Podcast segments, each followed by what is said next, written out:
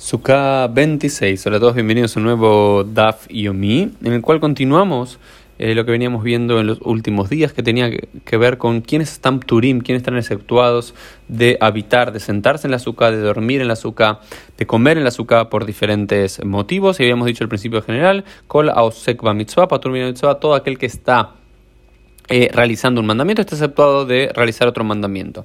En ese sentido se nos dice Kotbei Sefarim Tefilim Mezuzot Behen תגריין בתגרי תגריין בכל העוסקים במלאכת שמיים לעטוי מאוכלי תכלת פטורים מקריאת שמע ומן התפילה ומן התפילים ומכל מצוות האמורות בתורה לקיים דברי רבי יוסי הגלילי. ¿Qué había dicho Rabbi Yossi Glili? Él es el sabio que dice, quien está ocupado en una mitzvah está exceptuado de hacer otra mitzvah. ¿Y qué es lo que nos dicen? Aquellas personas que están dedicadas a hacer Melechet Shamaim, un trabajo celestial, como escribir tefilino, mesusot, y aquellos que los venden, los tefilino, las mesusot, o incluso tjelet para los tzitzit, están exceptuados de realizar el Shema Israel y de la tefilá de rezar y de colocarse los tefilín y demás. ¿Por qué? Porque están ocupados de eso. En ese mismo sentido se nos dice, por ejemplo, bueno, si hay alguien eh, que Aolhei Drahim Bayom, quienes están yendo por el camino durante el día, quizás a cumplir una mitzvah o algo, están turim de la azúcar durante el día. Y si están yendo por la noche, están exceptuados a la noche. Entonces hay toda una discusión, o por ejemplo, cuando son unos dicen Anan Shluhei Mitzvah Anan, Upturim, nosotros somos enviados para cumplir una mitzvah y estamos exceptuados. Entonces, todo el tiempo que alguien está cumpliendo una mitzvah, que puede ser una mitzvah específica y una mitzvah, no sé, estoy yendo a visitar a alguien, a un enfermo, a un anciano. O por ejemplo dice, Shombrei no, tu par de sim, Turim Aquellas personas que son guardias de seguridad están exceptuados de cumplir la mitzvah del azúcar todo el tiempo que tienen que hacer la guardia. Entonces, todo esto, ¿cómo lo trabaja? Al parecer, la Mishnah y la Gemara son bastante claras. Si estás cumpliendo una mitzvah, estás exceptuado de realizar otra mitzvah. En todo el tipo de cosas. En cambio, en la tradición alágica medieval, el Ramá, por ejemplo, a nivel ashkenazi, se hizo más. Eh, difícil y no, no, se hizo tanta diferenciación. ¿Cuál es la idea? Es y ¿Cuál es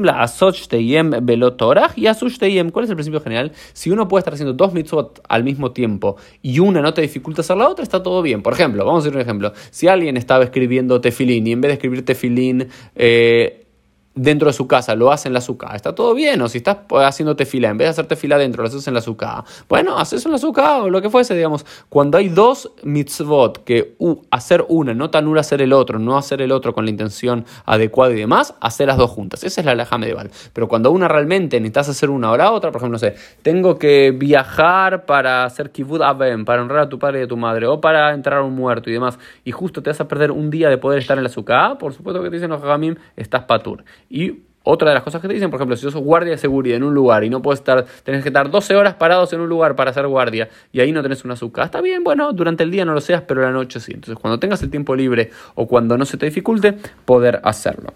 El otro tema que se nos hablan acá es también que los holim, aquellos que están enfermos, también están turim min azúcar.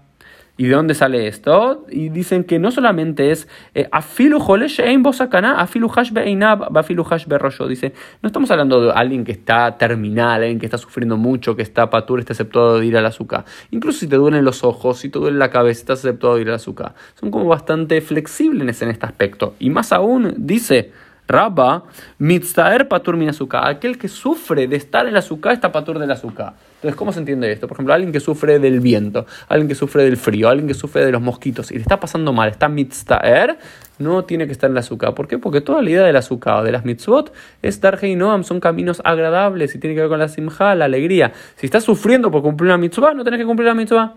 De alguna forma, lo que te quieren decir acá o por lo menos con la azúcar en particular. Y esto, ¿cómo se aplica importantemente a nuestros días?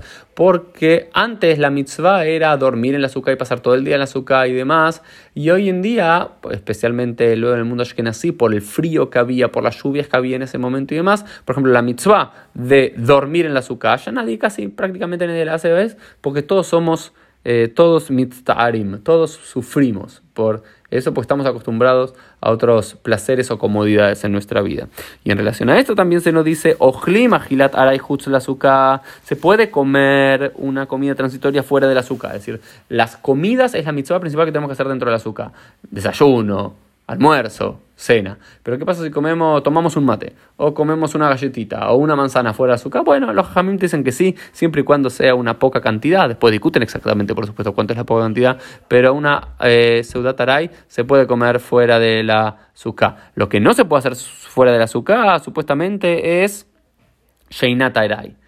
¿Sí? Incluso una Sheinat que va una, un, el dormir el dormir eh, fijo, la, dormida de la noche no se debería hacer fuera de la azúcar. Y mucho menos, dicen los sabios, dormir tampoco una siesta durante el día. Porque una siesta durante el día no se puede, porque quizás uno se termina durmiendo mucho tiempo. Hoy vimos ahora ya este principio que porque somos todos mitzarim, porque todos sufrimos, no tenemos ya la mitzvah de dormir en la azúcar. Pero anteriormente, incluso una siesta transitoria uno no debería hacer fuera de la azúcar. Y después discuten exactamente cuánto es una ah, eh, Shenat Arai, cuánto es directamente eh, una siesta. Hay algunos que te dicen que son como lo que camina alguien 50 metros, o bien eh, son lo que le tarda a, una, a un caballo respirar, hacer 60 respiraciones. Es como una idea no muy, no muy clara cuánto es una siesta, pero lo que sí sabemos es que en la época de los jajamín, hace 1800 años, no se veía con buenos ojos las siestas durante el día.